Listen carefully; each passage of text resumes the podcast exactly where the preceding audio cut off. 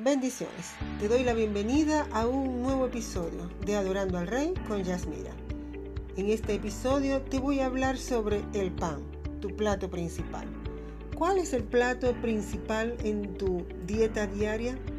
A través de la historia bíblica, desde Génesis, el pan ha estado como fuente principal de sustento en la alimentación del hombre. En Génesis 3:19 dice, con el sudor de tu frente comerás el pan hasta que vuelvas a la tierra, pues de ella fuiste tomado, porque polvo eres y al polvo volverás. En Génesis 18 del 3 al 5 dice, y dijo, Señor, si he hallado gracia ante tus ojos, por favor, no pases de largo a tu siervo, que se traiga un poco de agua para que laven sus pies y se rescuesten debajo del árbol. Yo traeré un pedazo de pan y repondrán sus fuerzas, y después proseguirán, porque para esto han pasado cerca de su siervo. Ellos dijeron, sí, haz así como dices. Abraham les hace pan a los ángeles para que sustenten su corazón. Sin embargo, el pan que se hacía era sin levadura. Dios usó la levadura de modo simbólico para ilustrar el poder del pecado en la vida de su pueblo, que así como un poco hacía aumentar toda la masa, lo mismo pasaría en el pueblo con el pecado. Años después, Pablo advirtió a los corintios acerca del orgullo. En 1 Corintios 5, del 6 al 8 dice, la jactancia de ustedes no es buena ¿No saben que un poco de levadura leuda toda la masa? Límpiense de la vieja levadura para que sean una nueva masa, como lo son en realidad sin levadura, porque Cristo, nuestro Cordero Pascual, ha sido sacrificado. Así que celebremos la fiesta, no con la vieja levadura, ni con la levadura de malicia y de maldad, sino con pan sin levadura de sinceridad y de verdad. En el caso de Abraham, la escritura nos dice que también les sirvió carne a los ángeles, pero lo que los sustentó fue el pan. También estos ángeles fueron a Lot a advertirle de la destrucción de Sodoma y Gomorra, y éste también les dio pan. En Génesis 19.3 dice, pero él les insistió mucho, así que fueron con él y entraron a su casa. Él les preparó un banquete, hizo panes sin levadura y comieron. Años después, Dios liberó a Israel de Egipto. Ellos recibieron instrucciones concretas sobre qué comer aquella última noche, la noche en la que pasaría de sus casas cuando el ángel de muerte destruyese a los primogénitos de Egipto. Ellos tenían que estar listos sin tiempo para que la masa leudase y compartieron por primera vez la Pascua. En la cena partieron el pan sin levadura. Luego anduvieron por el desierto sin poder cosechar trigo por cuarenta años y allí tenían que depender de Dios. ¿Y qué hizo Dios? Pues Dios les dio pan del cielo, el maná. El Señor los sustentó con el pan que venía directamente de él. Y Éxodo 16:4 dice, entonces el Señor dijo a Moisés, he aquí, yo haré llover para ustedes pan del cielo. El pueblo saldrá y recogerá diariamente la porción de cada día. Así lo pondré a prueba si anda en mi ley o no. Ya el Señor estaba preparando los corazones de su pueblo para recibir el pan de vida, que más adelante sería nuestro Señor Jesucristo. El Antiguo Testamento está lleno de referencias sobre el pan y su significado. Él suplirá todas las necesidades y esto es hasta quedar saciados. Y lo logramos es por la obediencia. Cuando obedecemos al Señor, sus mandatos, sus estatutos, el Señor derrama bendición. Y esto lo encontramos en Levíticos 26 del 3 al 5. Si andan según mis estatutos y guardas mis mandamientos, poniéndolos por obra, les mandaré la lluvia a su tiempo, la tierra dará sus productos, y el árbol del campo dará su fruto. Su trilla alcanzará hasta la vendimia, y la vendimia hasta la siembra. Comerán su pan hasta saciarse, y habitarán seguros en su tierra. Es tan hermoso la bendición cuando somos saciados por la bendición que solamente nuestro Señor nos puede dar.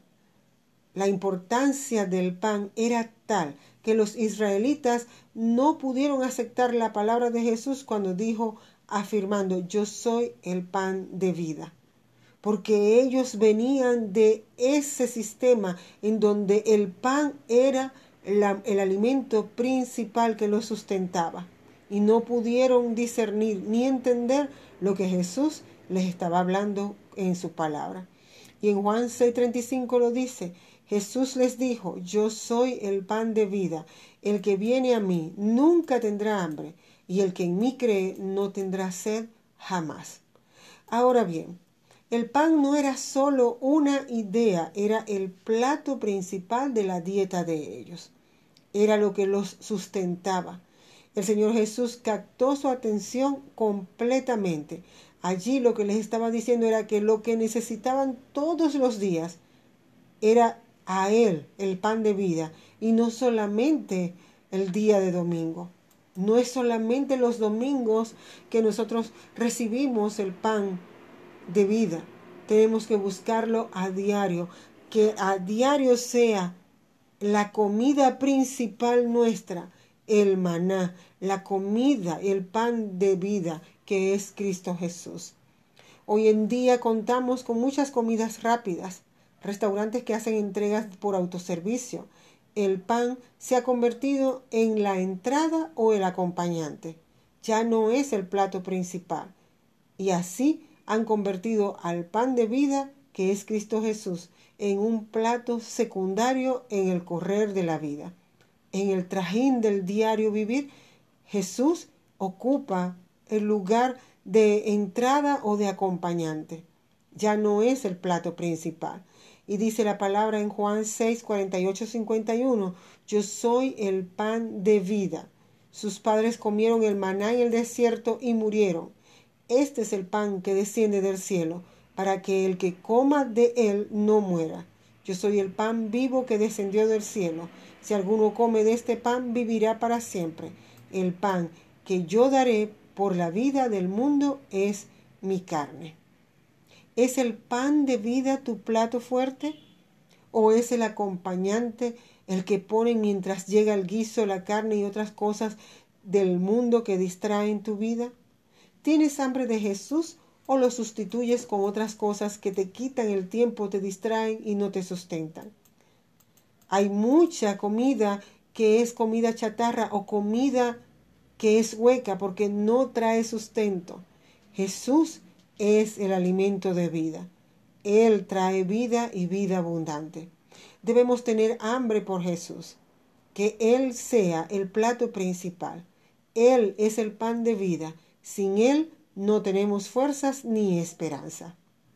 ¿Comes a diario el pan de vida y cuando hablas salen las migas de pan de vida de tu boca? ¿O no sale nada? ¿Se sirve en tu mesa diariamente el pan de vida? La boca de los ministros de las iglesias deben de estar llenas del pan de vida, que cuando hablen a otros salgan las migas del pan de vida de sus bocas, supliendo y dando libertad a los cautivos que le oyen. Hay un aroma especial en el pan recién horneado que inunda todo el lugar. Ese es el aroma que debe tener todo creyente, el aroma del pan de vida. La iglesia debe estar llena de este aroma a diario. Cuando el pan de vida está presente, hay aroma fresco que comienza a llenar la sala y las personas no quieren irse, como sucedió con Pablo y Silas en la cárcel. El pan de vida tiene que ser algo más que un plato de acompañante también en nuestro hogar y debemos aprender a desarrollar un hambre por él y una forma de lograrlo es con el ayuno. Debemos acudir a esa fuente en ayuno y oración, que Él sea nuestro plato principal, no el acompañante, que Él sea nuestro sustento. Jesús oró y dijo, danos hoy el pan de cada día, el pan nuestro. Hay un pan que es tuyo, pero tú tienes que buscarlo, tienes que desearlo, porque dice, danos hoy el pan nuestro. Hay un pan que es para ti y cada día va a ser entregado, pero tienes que ir con fe a la fuente a buscar esa provisión que es la que te va a sostener en tu diario vivir. Él promete que hay algo nuevo de Dios que podemos tener hoy y no lo tuvimos ayer. Habrá algo nuevo mañana que el pan de vida de hoy no tendrá. Fija tu mente y tu corazón en el plato principal y búscale a Él. No te conformes con otra cosa que no sea el pan de vida y que éste sea tu plato principal. No tengas miedo de adorar a Dios demasiado. El peligro está en adorarlo muy poco. Finalmente recuerda que hoy tienes un día lleno de vida donde puedes decidir dar la gloria y la honra al único y sabio Dios. Si esta palabra ha edificado tu vida, por favor, compártela y sé ese faro que ilumina a otras vidas a ir a los pies de nuestro Señor Jesucristo. Me gustaría saber de ti en cómo el Señor ha bendecido tu vida. Estamos en las redes sociales, en Instagram, Facebook, Twitter y en YouTube, adorando al Rey con Yasmira. Recuerda comentar, compartir, pero sobre todo adorar. Adora al Rey de Reyes con todas tus fuerzas y con todo tu corazón, y verás cómo se abren las ventanas del reino de los cielos y derrama bendición hasta que sobreabunde. Este contenido de podcast también está en el canal de YouTube Adorando al Rey con Yasmira. Hasta la próxima entrega con amor, Yasmira.